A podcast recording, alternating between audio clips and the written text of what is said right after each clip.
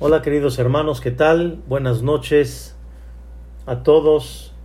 Una semana más, primeramente Dios, de estudio de Torah, una clase muy especial el día de hoy que vamos a tocar un tema como mencionamos en el chat, escucha las voces del cielo.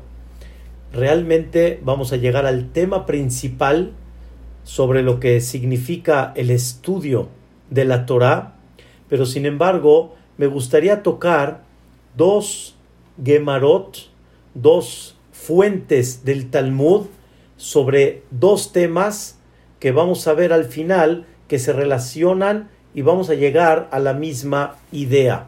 Hay una Gemara en Masejet Sotá, en el Talmud, en el Tratado de Sotá, en la página 2, Bet, lado A, dice la Gemara que desde que el vientre, en el vientre de la mamá, desde que la persona se está formando en el vientre de la mamá, hay una voz que sale del cielo y dice tres cosas sobre la persona. Tres cosas. Una, la hija de fulano con tal, con fulano. Quiere decir, cuando hay un bebé varón en el vientre de la mamá, ya se sale una voz del cielo y dice, la hija de fulano, porque normalmente la mujer es más chica que el hombre, entonces quiere decir que la mujer todavía no se ha formado, por eso dicen la hija de fulano, pero puede darse el caso diferente, la hija de fulano con tal persona. Dos, dicen también, sale una voz del cielo y dice, Bait ploni liploni, la casa fulana, o sea, quiere decir la casa en el país tal, en la colonia tal, para esta persona. No nada más sale una voz Gastón y dice mujer tal para tal persona, sino hija, sino también la casa tal para tal persona. Número tres, dice la Gemara, Sade Pelonit Liploni, el campo en tal lugar para fulano, este que se está creando en el vientre de su madre, nosotros, cuando estábamos en el vientre de nuestra mamá, salieron tres voces. Una, ¿con qué mujer te vas a casar? Dos, ¿en qué casa vas a vivir? Tres, ¿qué campo vas a tener? ¿Qué significa esto? En breve, la persona, obviamente, todo lo que es de nacimiento, hasta que se casa es la formación. Es la formación. Toda la niñez y toda la juventud es la formación.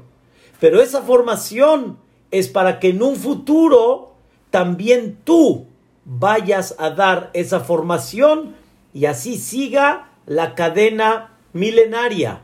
Nosotros tenemos, Isaac, un Pesach, tenemos un Brit Milá, tenemos un Bar Mitzvah, tenemos fiestas y tenemos muchas cosas porque tuvimos un padre y un abuelo y un bisabuelo y un tatarabuelo hasta llegar a Har Sinai, hasta llegar al monte de Sinai, que nos transmitieron todo el tiempo estos conceptos espirituales y esta vida, este tipo de vida que debe de llevar a cabo un Yehudí. Y es lo que una persona debe de saber a ti te forman y vas a llegar a un momento en la que tú vas a formar. Así como a ti te formaron, ahora tu misión es seguir formando. Y como expliqué en una ocasión, lo más sagrado para Dios es el matrimonio. Eso es lo más sagrado que hay para Dios. Porque ese es el negocio de Dios. Porque ¿quién va a transmitir los valores? ¿Quién va a transmitir las mitzvot? ¿Quién te va a enseñar? Di haz netilat yadaim, haz kiddush, cumple Shabbat, no comas hametz en Pesach. ¿Quién te lo va a enseñar eso? Tu padre. ¿Y a tu padre quién se lo enseñó? Su abuelo. ¿Y el abuelo quién se lo enseñó? El bisabuelo. En una ocasión mencioné Pola, no es de chiste, pero fue real. Llegó un Pesach hace muchos años y cuando ya crecí un poquito espiritualmente, le pregunté a mi mamá, ¿por qué no comemos frijol y garbanzo en Pesach. Me dice mi mamá que la costumbre en su casa es que no comían garbanzo y frijol. Le dije, ¿de dónde salió eso? En la alajá, ¿dónde se ha escrito? Me dice, ay hijo, así me enseñó tu abuelita. Pues, ¿qué creen? Fui con mi abuela, mi abuelita Teresa Shehaya, fui y le pregunté, abuelita, ¿de dónde salió eso? Es como dicen, cuento de abuelitas o hay una fuente. Enséñame. Me dice, mira mi vida, así me enseñó tu bisabuela Bedríe. Le dije, no, ¿y a quién le voy a preguntar si mi bisabuela Bedríe ya no vive? Me dice, ten por seguro que si tu bisabuela así nos enseñó, así es. Y eso fue el mensaje, y es real. No van a inventar cosas así nada más. Tienen una fuente y tienen una raíz. Todo el negocio de Dios es la pareja. Todo el negocio de Boreolam es esa pareja que va a transmitir esos valores. Entonces, cuando nace un bebé, empieza la formación de parte de nosotros como padres hacia esos hijos. Y esos hijos van a llegar a una etapa que es la etapa real, la etapa increíble, que esa etapa es la que ellos ahora les va a tocar volver a transmitir, o más bien dicho, seguir transmitiendo esa cadena milenaria. A mí me conmueve.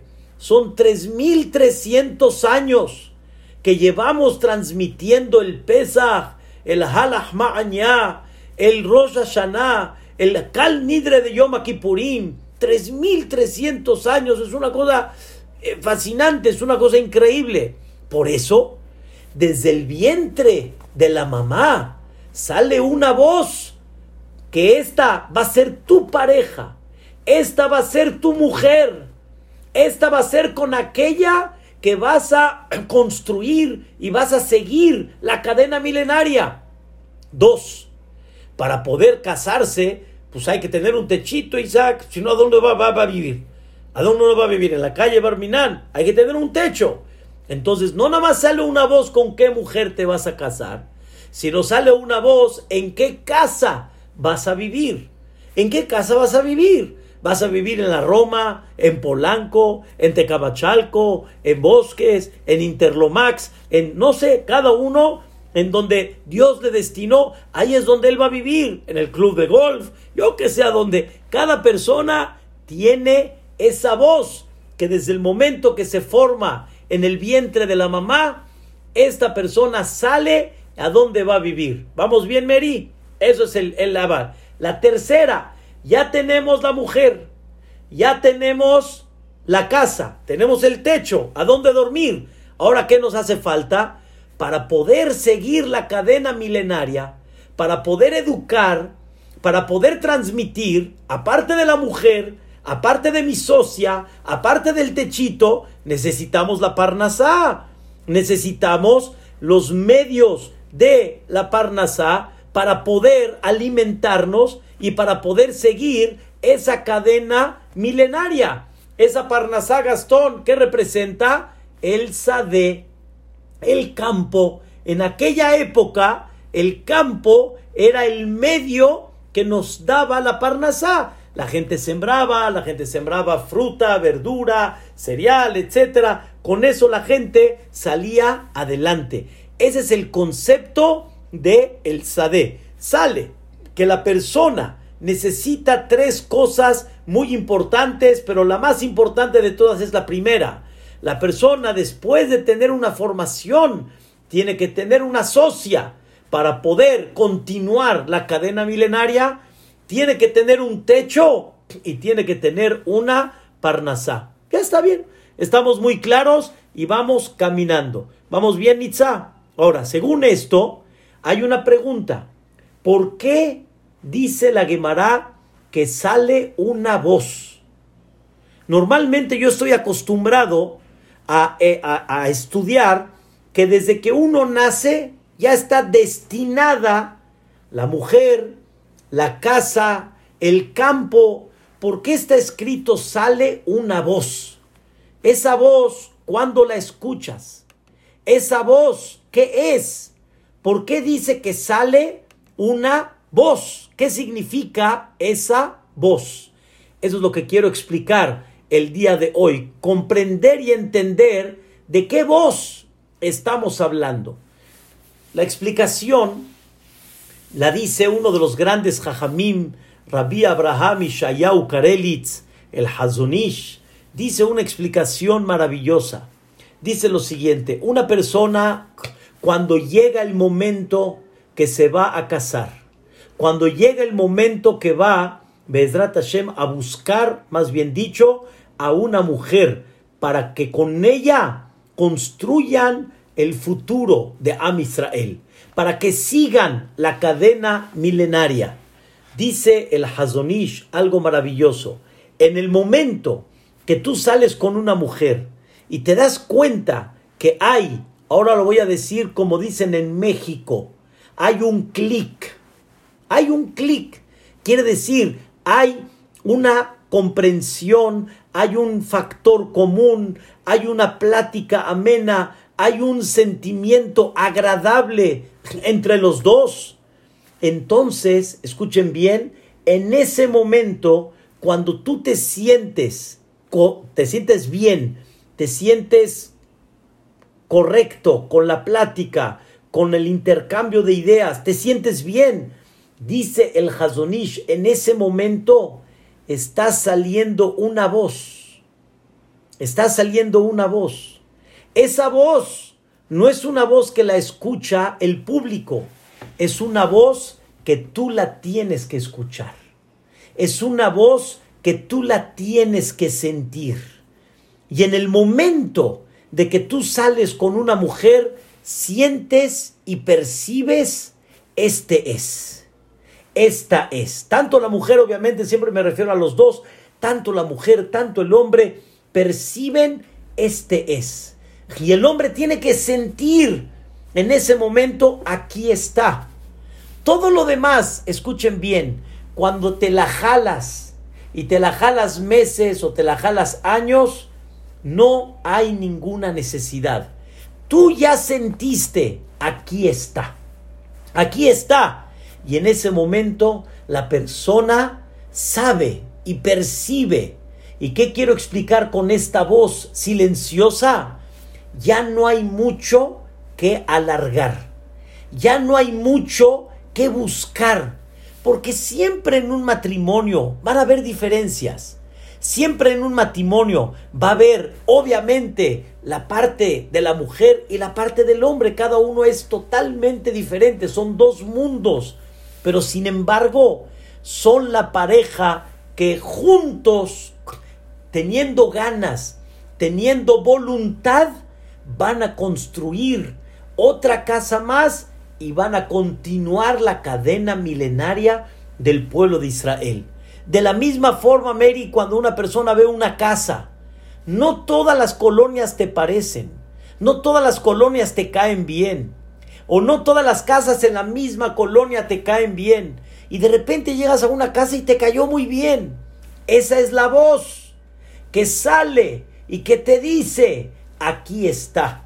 Esa es la voz que te dice, y por lo tanto, escuchen bien, esa voz es como un mensaje no empujes, no lo, no sueltes, no lo dejes, no lo abandones, porque en el momento de que lo empujes, se te va a ir, se te va a ir.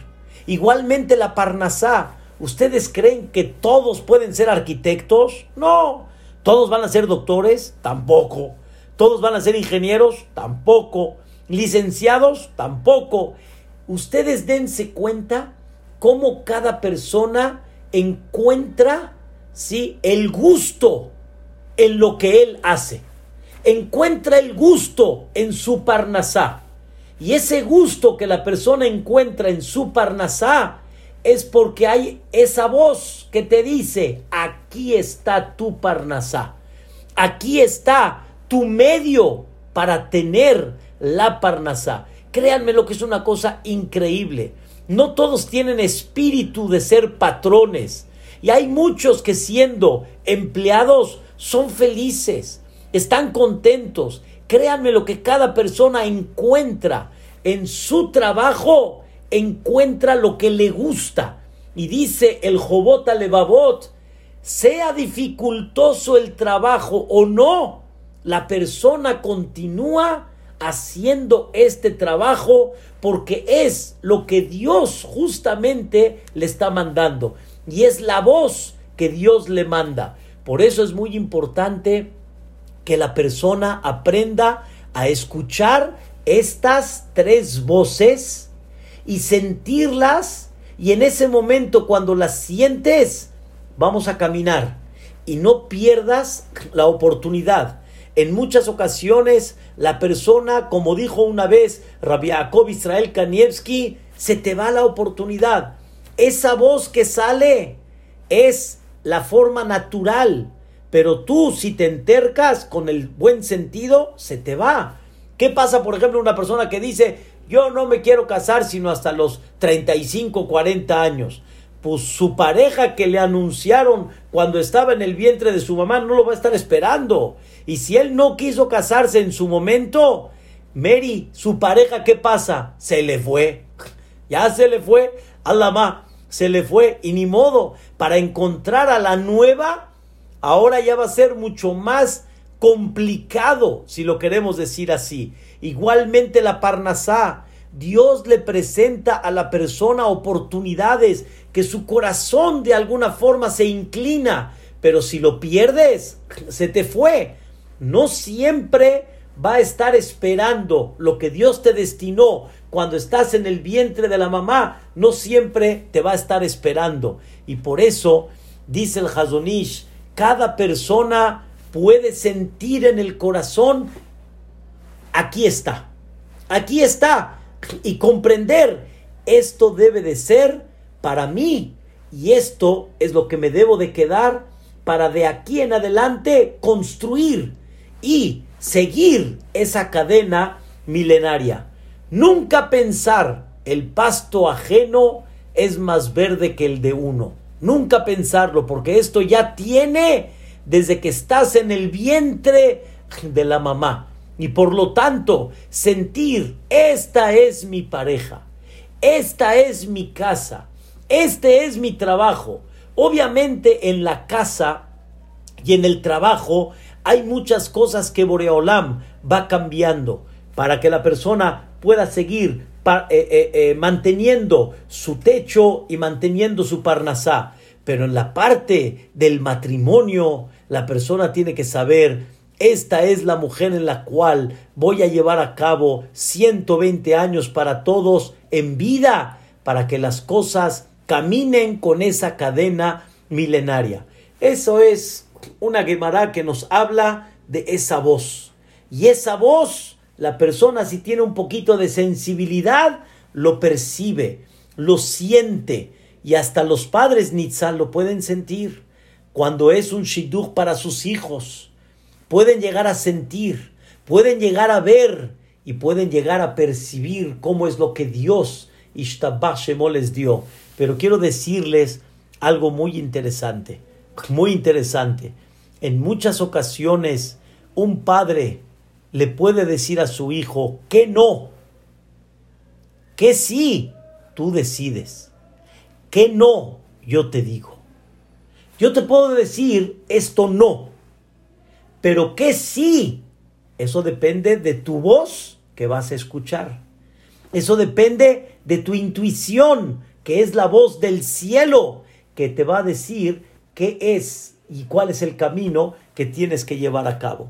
Esa es una Gemara en Masejet Sotá y esa es la explicación, pero Bezrat Hashem quiero entrar a la segunda voz y Bezrat Hashem explicarles algo hermosísimo y algo muy básico, primeramente Dios, para todos ustedes. Dice la Gemara, perdón, dice la Mishnah en Pirkei Avot en el capítulo número 6. Ama Rabbi Yoshua ben Levi. Dijo Rabbi Yoshua ben Levi, Bejol yom vayom, en, en todos los días, escuchen bien, día a día, sale una voz de Har Horeb, ahorita les voy a explicar, sale una voz del monte de Horeb y dice, lástima de mis criaturas que dejaron la Torah. Así dice la Mishnah. Hay una voz en el monte de Joreb, en la cual en esa voz está escrito, lástima que dejaron mi Torah. ¿Quién es ese Ar Joreb? O sea, ¿cuál es ese monte de Joreb? ¿De qué estamos hablando, queridos hermanos? El monte de Joreb. ¿A qué se refiere? Y vean qué cosa tan interesante. Una voz que ¿quién la escucha? ¿Quién le escucha esa voz? Del monte de Joreb y que dice, lástima de mis hijos que están abandonando la Torah. ¿Quién es esa voz y a qué se refiere? Queridos hermanos, dicen nuestros sabios, el monte de Joreb es el Ar Sinai. El Ar Sinai, ese famoso Ar Sinai donde Dios entregó la Torah, en ese monte de Sinai se le llama Ar Joreb. Ahorita les voy a explicar por qué. Esa montaña se llama Ar Joreb. Y en esa montaña, todos los días, sale una voz y dice, lástima de aquellos que dejaron la Torah. Está muy interesante esto. Y hay que comprender cuál es esa voz. Hay que comprender por qué sale esa voz, quién la escucha y por qué Ar Sinai se le llama Ar Joreb. ¿Por qué ese monte de Sinai se le llama el monte de Joreb? Escuchen, queridos hermanos, la explicación maravillosa que vamos a ver el día de hoy. Hace 3300 años, Dios entregó en el monte de Sinai, Dios entregó una Torá, que esa Torá hubo un pacto entre Dios y el pueblo de Israel para la eternidad. Un pacto en la cual nosotros somos el tesoro de Dios. Nosotros somos aquellos que vamos a representar la presencia divina en este mundo por medio de nuestra sagrada Torah. Y es un compromiso, y es un pacto, pero no nada más eso no nada más es un compromiso con Dios y no nada más hay un pacto de llevar a cabo esa Torah, sino hay algo más profundo dentro de esto. Esta Torah, queridos hermanos, está escrito en el libro de Mishle. Shelomo Amelech destaca y dice, Etz Hi la Mahazikim Ba. Esta Torah es el árbol el árbol de la vida para toda persona que se agarra de ella. La Torah no es nada más un libro que te dice qué tienes que hacer. La Torah no es nada más una guía para decirte desde la mañana hasta en la noche cómo tiene que ser tu comportamiento. La Torah es el árbol de la vida. Etz hi la mahazikim ba. Es el árbol, escuchen bien, el árbol de la vida para la persona que se agarra de ella. Todos los días decimos en Arbit, Kiem Hayenu de Orejiamenu. Todos los días en Arbit decimos la Torah Hem Hayenu. La Torah es nuestra vida. De Orejiamenu y también es lo largo de nuestra vida. No es la Torah nada más un libro de códigos, no es nada más un libro de leyes, no es nada más un libro de historia, es algo más que eso. La Torah es la que le da a la persona vida, es lo que le da vida a la persona. Y quiero decirles algo extraordinario, algo fascinante. La palabra Joreb, Joreb, viene de la palabra Jurban. Jurban quiere decir destrucción. Joreb significa cuando algo se destruye, cuando algo ya no existe y empieza a sentir un vacío. Se quita la presencia de lo que había. Eso significa la palabra Joreb. Y vienen los Jajamim y te dicen, en el monte de Sinai recibiste no nada más Torah, en el monte de Sinai recibiste vida. Y si no hay esa vida, ¿saben qué hay? Joreb. Si no hay esa vida, hay Hasbe Shalom, destrucción. Destrucción significa sentirse desolado, sentirse un vacío. Quiero decirles, queridos hermanos, hay muchísima gente que siente realmente vacío, que siente un poco desolación, no que faltan amigos, pero la persona de alguna forma no se siente satisfecha en la vida y la persona no encuentra lo que lo llene y lo que le dé satisfacción todos los días y lo que lo mantenga, escuchen bien, que lo mantenga en vida. ¿Y saben qué significa mantener a la persona en vida? Que todo el tiempo esté con espíritu, que esté sonriente, que esté optimista, que esté, como dicen, vivo, vivo. La persona muchas veces expresa esta palabra. Esto no es vida. Esto sí es vida. A ver, Mary, ¿qué significa esto no es vida o esto sí es vida? La persona está viviendo, la persona está con salud, la persona está respirando, la persona está comiendo, pero la persona dice, esto, Nitza, no es vida. Esto no es vida, significa, esto no se llama vivir. Esto no se llama vivir. Y la gente está esperando tener en la vida, tener vida no nada más respirar, no nada más de alguna forma tener salud, sino la persona quiere vivir. No es así, Gastón. Uno quiere sentirse, oh, quiere uno sentir espíritu, quiere uno pararse de alguna forma con ganas de, ganas de pararse, ganas de vivir. Quiero que todos tengamos este sentimiento, pero es muy natural.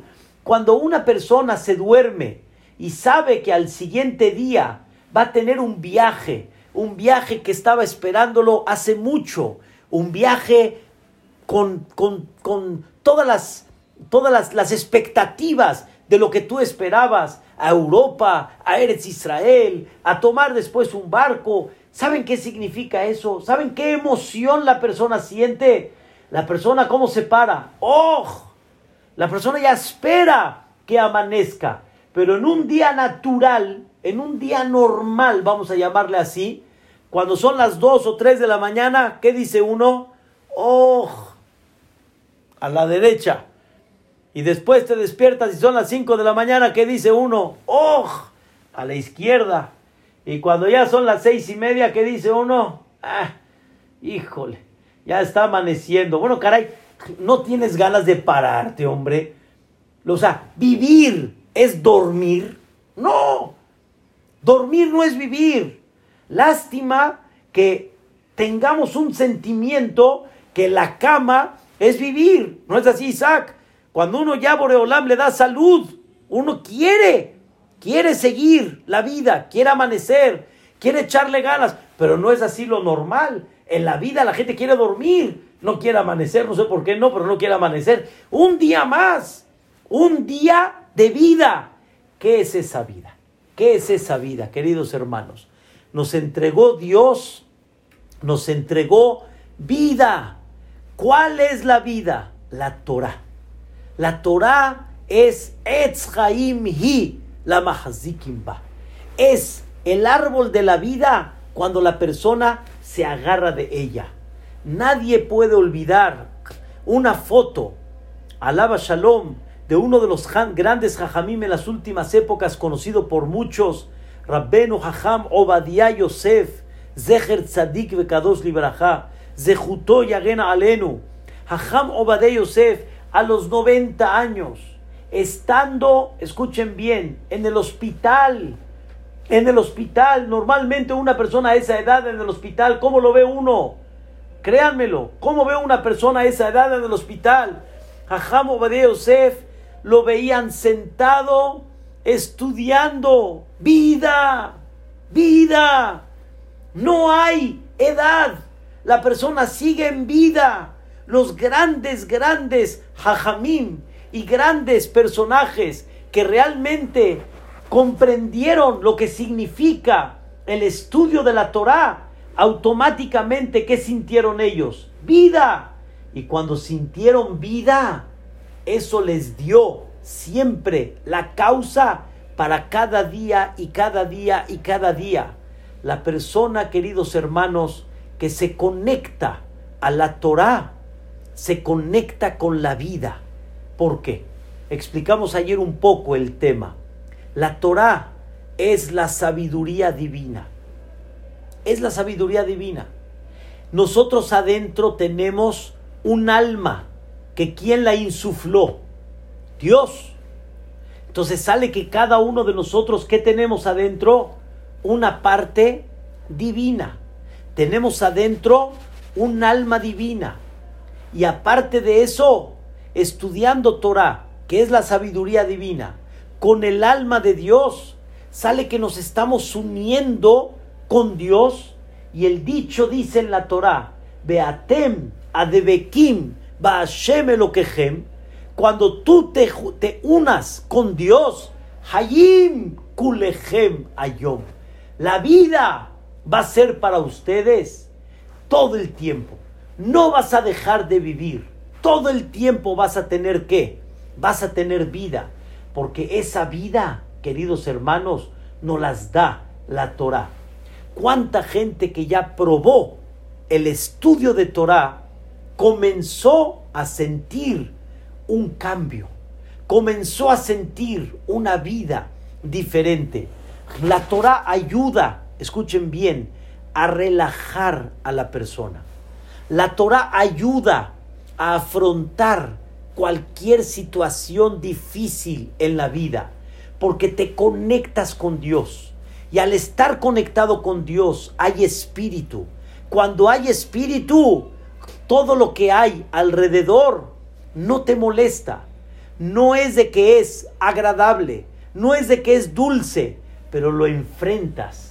No es de que es una cosa, como dicen, este, sabrosa, pero sí es algo que realmente te da vida. Hay medicamentos que tal vez pueden ser amargos, pero la persona cuando tiene espíritu los pasa adelante y sigue adelante.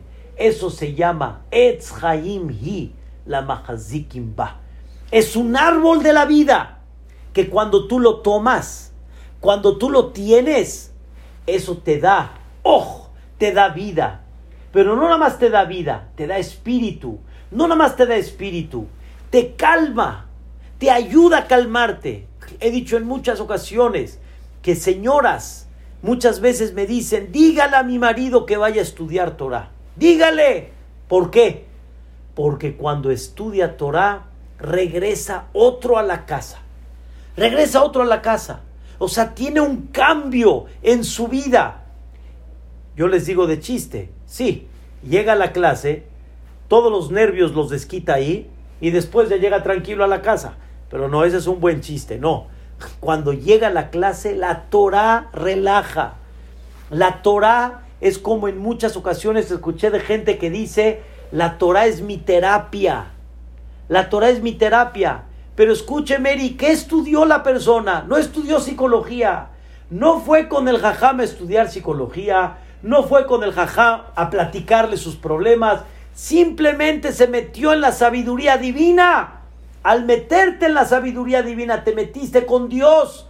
Al meterte con Dios te metiste a la vida, a la vida. Y esa vida, esa vida tranquiliza, esa vida te corrige, esa vida te da shalom bait, esa vida te da realmente espíritu, te da optimismo y te da futuro para 120 años. Vi esta semana, vi algo maravilloso, la verdad es una belleza lo que les voy a decir el día de hoy. Etz Hi es el árbol de la vida. Hay en la Torah un árbol que se llama lo mismo. Un árbol que recuerda la Torah, que le llaman Etz Hayim. Etz Hayim. ¿Cuál es ese árbol? Si recuerdan bien, cuando Dios metió a Adam Arishon, a Gan Eden, lo metió en un jardín que se llamó Eden, nada más para que tengan idea, el lugar se llamaba Eden. Y en ese lugar que se llamó Eden, Dios sembró y plantó un jardín. Por eso le llaman Gan Eden. El jardín que Dios sembró en Eden. Ese está en este mundo. Dios lo oculta. La gente no sabe dónde anda en el mundo. Pero ese Gan Eden, aquí, en este mundo, ahí lo puso Dios a Adama Rishon. Hubo dos árboles. Dos árboles. Un árbol, ¿cuál es? Etz Tov Barra. El Etz que Boreolam le dijo al, a Adam Arishon, no lo puedes comer. Se llama el árbol Hadaat Tov Barra. O sea, el bueno y lo malo, un tema. Y había otro árbol de Etzahaim Betoch Agan. Había un árbol de la vida dentro del paraíso. Ese árbol, Dios no le dijo a Adam Arishon que no lo coma. Ese árbol que representa el que lo comía Bajaile Olam. Vive eternamente. Vive eternamente. O sea, no muere la persona. Por eso está escrito que cuando Adán Arishon comió de ese pecado, de ese árbol el que no podía comer, Etzadatov Barra, ¿qué pasó Isaac? Dice la Torá, después de que comió ese árbol, dijo Dios, lo voy a sacar de Gan Eden para que no me coma de ese árbol de la vida porque si va a comer de ese árbol de la vida, va a vivir Leolam, y Dios decretó, sin meterme en el tema, que Adán Arishon, después de haber pecado, tiene que ser mortal. Y tiene que fallecer y tiene que pasar un proceso, un tema interesante que en algún día lo vamos a explicar. Entonces, sale que hay un árbol que se llama Etzahaim, el árbol de la vida. ¿Y cómo le llaman a la Torah? ¿Cómo le llama la Torah? En Mishle, ¿cómo le llama? Etz Hi, la Ba. Es el árbol de la vida, la persona que lo sostiene. Escuchen, queridos hermanos, así como el árbol, ese arbolito que está en Gan Eden, el árbol de la vida. Este árbol le daba vida eterna a la persona. La Torah te da vida eterna. La Torah, la persona que la agarra, le da vida eterna. Les voy a dar un ejemplo así nada más para que entiendan qué significa una vida eterna. Hay una Torah, queridos hermanos, que nos platica de Abraham, de Isaac, de Jacob. Ese Abraham se lo platicaron a mi tatarabuelo y a mi tata tatarabuelo, el mismo, el mismo Ibrahim, que me platicaron a mí se lo platicaron hace 300 años a mis generaciones anteriores. Y eso hace 300 años les platicaron del, del Abraham que les platicaron hace 500 años atrás. Hasta 4200 años que vivió Abraham vino.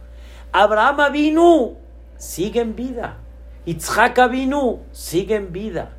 Jacob vino, sigue en vida. Moshe Rabbenu siguen en vida. Todos los personajes del Tanaj siguen en vida.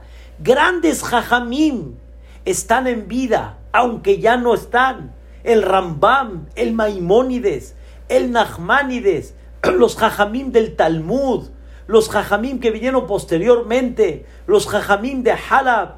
¿Cuántos y cuántas personas, cuántas personas siguen en vida? Hay que tener zehut hay que tener mucho mérito para dejar realmente una huella que sigue en vida. Pero es una vida, es una vida que, Leolam, el que come de este fruto se queda en una vida que, eterna, en una vida eterna. Esa es una explicación. Aparte de eso, la persona que come de este fruto que se llama la Torah, El estudio de la Torah, la persona no nada más tiene vida en este mundo, sino la Torah tiene vida en dónde? En el mundo venidero, en el Olama Ba. ¿Qué nos da Olama Ba? ¿Qué nos da el mundo venidero? Nuestra sagrada Torah. Es lo que nos va a dar la vida eterna. Por eso decimos todos los días, después de la amidad, en el famoso Ubalet decimos ahí, Vejaye Olam Nata Betogenu. La vida eterna, Dios plantó Betogenu dentro de nosotros. Entonces, cada vez que una persona sienta un vacío, cada vez que una persona sienta un poquito así de, como decimos en árabe, imdayain, se, está imdaya la persona, está así como así medio cabizbajo, un poco medio tristón, le falta espíritu, le falta vida, le falta sentirse un poco que, que, que, que necesita vivir. ¿Saben ese sentimiento de dónde viene? De la voz que sale de Har Sinai. Esa voz Nitza sale de Har Sinai. En Har Sinai sale una voz en la cual te dice, no quieres sentir ese vacío, escuchen bien, no lo quieres sentir, apégate a la Torah. Apégate a la Torah. Saben, señoras y señores, en esta pandemia, cuánta vida le ha dado la Torah a muchos del pueblo de Israel en el mundo entero. Saben las clases cuánto espíritu le ha dado lo que es la, la, parte espiritual de nuestra Torah a tanta gente. No tenemos idea el cambio que ha habido por medio del estudio de la Torah. ¿Cuánta gente ha estado esperando entrar a la clase y otra noche para la clase y otra noche para el estudio de Torah? Y si no pude en la mañana y si no pude en la tardecita, todo eso que es, es el espíritu que nos da realmente nuestra sagrada Torah. Y cuando una persona siente ese vacío, sale una voz de donde salió la vida. La vida salió de Ar Sinai. Y te dicen los Jajamim, si no es Ar Sinai, si no es el monte de Sinai, se convierte en el monte de Joreb, en el monte donde de ahí sale esa voz silenciosa y te dice, despierta, despierta, sientes ese vacío, despierta, búscalo, encuéntralo. Hay, un, hay una persona, pariente de mi esposa, donde Belia Ainara, Baruch Hashem, su posesión económica muy buena, muy buena, siempre tuvo, bendito sea Dios, nunca le faltó ni viajes, ni le faltó eh, este, placeres, ni muchas cosas en la vida, pero siempre sentía adentro un vacío, esto no, esto no, esto no, y al final, al final, queridos hermanos, llegó un momento que dijo, hay algo que me tiene que llenar. Cuando encontró la Torah, entonces encontró vida. Sus clases en la mañana, sus clases en la noche, el rezo que le da vida a la persona. Queridos hermanos, el rezo da mucha vida. El rezo ayuda mucho a conectarse. Todo eso es esa voz que si percibes ese sentimiento, sale una voz que te dice, aquí está, aquí está la vida. Según esto, queridos hermanos, vamos a entender una eh, explicación que dice Rabhaim Mivalojin. Dice esta explicación, en el mundo hay principalmente dos clasificaciones. Le llaman lo que es el mineral y por el otro lado lo que tiene vida. Mineral, o sea, todo lo que es las piedras, el oro, la plata, metal, etcétera, todo eso es lo mineral que no tiene vida. Pero hay la parte que tiene vida, puede ser vegetal, puede ser animal y puede ser obviamente ser humano. ¿Ok? Entonces, lo que necesita, o más bien dicho, lo que tiene vida, lo que tiene vida, para poder tener vida, escuchen bien, necesita aire, necesita su alimento para que pueda vivir. Y en el momento que le falte el oxígeno y el alimento, ¿qué va a pasar con esos que tienen vida? Se va a empezar a debilitar. Por ejemplo, como siempre me dice mi esposa, te regalan un ramo hermoso, ¿sí? Una planta, más bien dicho, y la pones en tu casa y de repente empieza a marchitarse, empiezas a ver la flor que se empieza a caer. No le entró, no le entró el sol, no le entró el oxígeno necesario, o como dice mi esposa muchas veces, no le gustó ese lugar.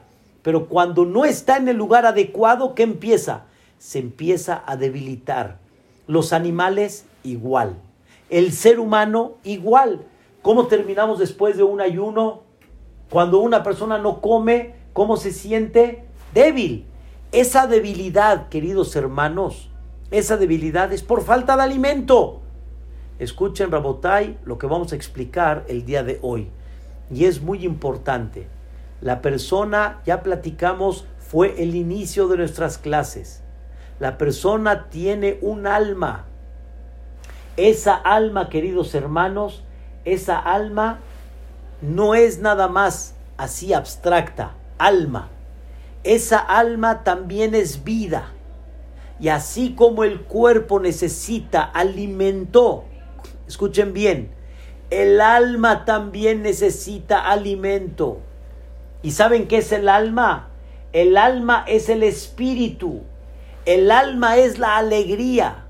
El alma es la sonrisa. El alma es el optimismo. El alma, el alma es maravillosa. El alma tiene todo lo mejor. El cuerpo la opaca. El celo, el coraje, el, enojo, el orgullo.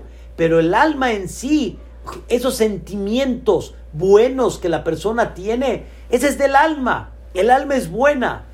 Pero esa alma, si no le das alimento, ¿qué va a pasar? Se va a debilitar. Así como el cuerpo se debilita, el alma si no le das alimento, se debilita. Y si el alma se debilita, ¿qué pasa? Cuando el alma se debilita, ¿qué pasa?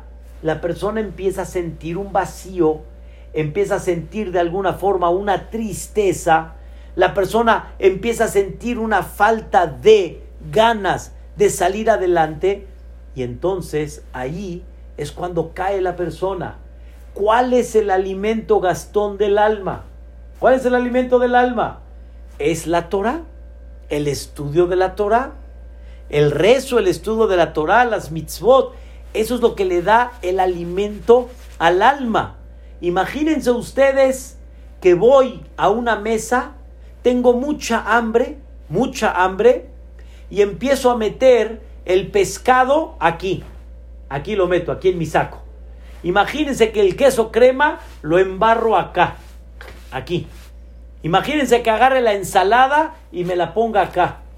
Pues claro que no me voy a llenar. Le puse la comida a la vestimenta, pero no la metí al cuerpo. Isaac, si no metes el alimento al alma, pues el alma no se va a llenar. Y no nada más que no se va a llenar, cada vez va a sentirse más ansiosa, cada vez se va a sentir más vacía. Rabotai, quiero explicarles qué significa sentirse vacío o qué significa la ansiedad del alma. El mundo, queridos hermanos, busca la paz, busca la alegría, busca satisfacer y sentirse tranquilos, pero no lo hay, no lo hay. Hay muchos suicidios, hay mucha gente que Barminan cae en muchas cosas de la vida, desgraciadamente. Hay mucho vacío, hay mucho vacío. Ese vacío se refleja en muchas cosas. Y eso es lo que debemos de tratar de empezar a ver cómo llenamos el alma. Y el alma se llena y nos enseña la Torah. El alma se llena con la Torah. Porque la Torah es la sabiduría divina. Y cuando está la sabiduría divina, te agarras del árbol de la vida. Y ese árbol de la vida, ¿saben quién es? La Torah, que es la sabiduría de Dios. Y es cuando la persona empieza a sentir un espíritu muy especial. No puedo olvidar las palabras de uno de los grandes jajamim hoy en día, llamado Jajam David Yosef. Jajam David Yosef es el hijo de Jajam Obadiah Yosef. Y Jajam David Yosef en México, cuando vino aquí a México, lo invitamos para que nos hable de su padre, recién había fallecido. Hicimos tipo un hereye de Jajam Obadiah Yosef en el centro Banamex. Así hicimos. Habló Ham Tawil, habló Ham Tobal y habló Jajam David Yosef. Jajam David Yosef contó una historia, se me enchina el cuerpo. No puedo creer, es una cosa, o sea, no está como dicen en mi capacidad, no está en mi nivel, pero es una cosa impactante lo que contó Jajam David Yosef. Jajam Obadiah, pasando ya los 80 años, tenía que pasar una operación, pero los doctores tenían mucho miedo porque si lo anestesiaban podía arriesgar su vida. La anestesia podía arriesgar su vida. Entonces los doctores estaban platicando con Jajam David Yosef, qué van a hacer, cómo van a operarlo, si sí lo operan, pero si no lo operan, arriesgan la vida. ¿Qué es lo que hacen? En ese momento Jajam Obadiah Yosef se dio cuenta, se dio cuenta que estaban discutiendo de algo y le preguntó a los doctores, escucha Isaac, le preguntó, ¿qué está pasando? ¿En qué discuten?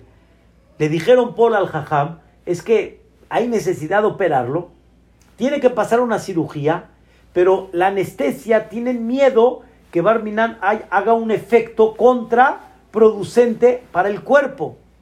Jajam Obedeo dijo, ¿cuál es el problema? Así, así como lo oyen, ¿eh? ¿Cuál es el problema? Déjenme concentrarme en un estudio profundo, ¿sí? Y en el momento que diga empiezo, díganle al doctor que opere. ¿Están escuchando?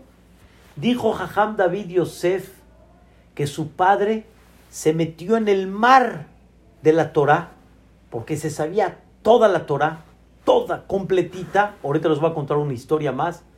Y Jajam de Yosef se metió en ese mar y de repente cuando terminó le dijo a su hijo, no, ¿por qué no han empezado? Y le dijo, papá, ya acabamos. Ya acabamos. Hace mucho ya acabamos. Isaac, escucha la historia. Jajam Obadei Yosef, esto lo contó Hamarari Sheihye en el, en, hace muchos años en el Betacneset, Eliau contó, Y él se acuerda de la historia porque él vivió en Israel. Jajam Obadei Yosef se trepó en una escalera, como el librero este que ven, se trepó en una escalera, pero alta, para agarrar un libro. Lo agarra el libro para bajarse y analizar el libro. ¿Qué creen? Le ganó la, la tentación de ver lo que dice el libro y se quedó arriba, en la escalera. Se quedó estudiando el libro, escuchen bien, se quedó ahí más de media hora en la escalera, Isaac, arriba. Más de media hora se quedó leyendo el libro. Cuando terminó, ¿qué crees? Se le olvidó que estaba arriba. Dio un paso y ¡pum! se cayó. Y todos recuerdan, Barminan, Shemishmor, todos recuerdan, Mary, cómo Badia se cayó como si se hubiera caído de, de medio piso. Estuvo muy fuerte la caída. ¿Pero de qué provino? se perdió. se perdió. Se perdió. O sea, se, se metió en el mar de la Torah. Eso es. Etz Hi, la Mahazikim Es el árbol de la vida. Para la persona que lo agarra. No hay algo que nos dé vida como el estudio de la Torah. Ese mar, ese mar profundo, ¿sí? Ese mar precioso es el que te da espíritu. ¿Saben por qué? Porque es el alimento del alma. Es el alimento que te da tranquilidad y te da paz. Hace muchos años, queridos hermanos, un gran amigo que hoy en día vive en Eretz Israel, tuvo a su hija que justamente la casó ahorita en diciembre, nos invitó ahí a la boda. Esta hija cuando nació, nació muy chiquita, nació muy prematura y tenían un poco de nostalgia de lo que este, puede estar su salud, cómo va a reaccionar el cuerpo de esta bebita que hoy en día Baruch Hashem ya está casada, cómo va a reaccionar este, su cuerpo. ¿Qué creen, queridos hermanos? Habló él, mi amigo, con Ham Shimon Baadani y le dijo, Jajam, ¿qué hago? Le dijo la Jajam, número uno, vamos a rezar Be'ezrat Hashem por ella. ¿Cuál es el nombre de la bebita? El nombre de la mamá. Vamos a pedirte filá por ella. Le dijo, ¿qué más, Jajam? Aparte, ¿qué más? Le dijo, escuchen bien, siéntate a estudiar Torah. Le dijo, pero Jajam, sentarme a estudiar Torah, don Jacobo, hay un problema, hay, una, hay un nervio, la, la, la, la, bebita está muy chiquita y usted me está diciendo que me ponga a estudiar Torah. O sea, ¿qué, qué, qué, qué mensaje me está dando? Le dijo, siéntate a estudiar Torah. Le dijo, pero Jajam, no tengo cabeza para estudiar Torah. Los nervios me ganan. No tengo cabeza para estudiar Torah. Le dijo la siéntate a estudiar Torah. Esta persona me dijo, después entendí que no hay algo que me ayude a, a enfrentar situaciones difíciles como el estudio de la Torah. El estudio de la Torah es cuando te metes en ese mar de Torah, cuando te metes en ese estudio, te metes en el alma de Dios, como explicamos, es lo que te da tranquilidad, es lo que te da paz. Yo muchos años pensé, no hay cabeza para estudiar Torah. ¿Qué me estás diciendo que me sienta a estudiar Torah? La respuesta es, es verdad que no hay cabeza para estudiar Torah pero en el momento que te esfuerces un poquito, ese es el calmante, ese es el que te da soporte, es el que te da fe, es el que te da espíritu, es el que te da optimismo, es el que te da esperanza. El estudio de la Torah Agdosha. La Torah es el árbol de la vida, el árbol de la vida eterna el árbol que nos va a dar vida en este mundo y en Olam Y cuando una persona sienta un poco de así de vacío, de tristeza, que no siente vida, ¿saben cuál es la raíz de todo? La voz. Eso que sientes es la voz que sale de ahí de Arsinai y te dice, despierta, eso, si no lo llevas a cabo, lo que Dios entregó en Arsinai, adentro que vas a sentir destrucción, adentro que vas a sentir separación. Por eso dice el Zohar esta frase, Mandeparish oraita, la persona que se separa de la Torah, que parish mikucha beriju, se separa de Dios la persona que se separa del estudio de la Torah se separa de Dios. Por eso dice, y yom, si me abandonas un día, te abandono dos. Quiere decir, no me abandones, porque te, te, te, estás separando de la vida. La Torah es la que nos da realmente la vida. No desaprovechemos esta gran oportunidad que siempre Dios nos dio y que nos da todos los días de estudiar Torah. Bendito Boreolam, que hay medios, no nada más hay clases, hay medios, las clases grabadas. Se puede uno meter en muchos lugares para escuchar esas clases. ¿Y cuántas aplicaciones hay hoy en día para escuchar todas esas clases, como decimos, de todos colores y de todos sabores. Hay lo que quieras, chocolate, chicles, cacahuates, lo que quieras. Hay lo que gustes dentro de la Torah Dosha. Lo que quieras. No desperdicies esta gran oportunidad. Y por último, queridos hermanos, cuando una persona va al Beta Knesset y de repente escucha el darush de un jajam y le pegó, o sea, quiere decir, le llegó, esa es la voz que sale del monte de Sinai y te dice, no me abandones. Te pegó para despertarte, no me abandones, porque esto es lo que te va a dar realmente la, la alegría, la alegría, la paz y la tranquilidad. Que Dios nos permita, queridos hermanos, poder tener eh, esta Torah como eje central de nuestra vida y saber que esto es la vida. Este es el árbol de la vida. Agárrense de él para que tengan vida, no nada más en este mundo, sino también en el mundo venidero. Que descansen, que duerman bonito y Besrat Hashem. Nos vemos para mañana, primeramente Dios. Muchas gracias por prestar atención a esta clase. Hazakim Uberuhim. Gracias, Jajam. ¿De qué? Con gusto. Al contrario. Hazak es un placer. Gracias, Jajam, qué bonito. Es un placer, al contrario. Me da mucho gusto que entraron, Baruch Hashem.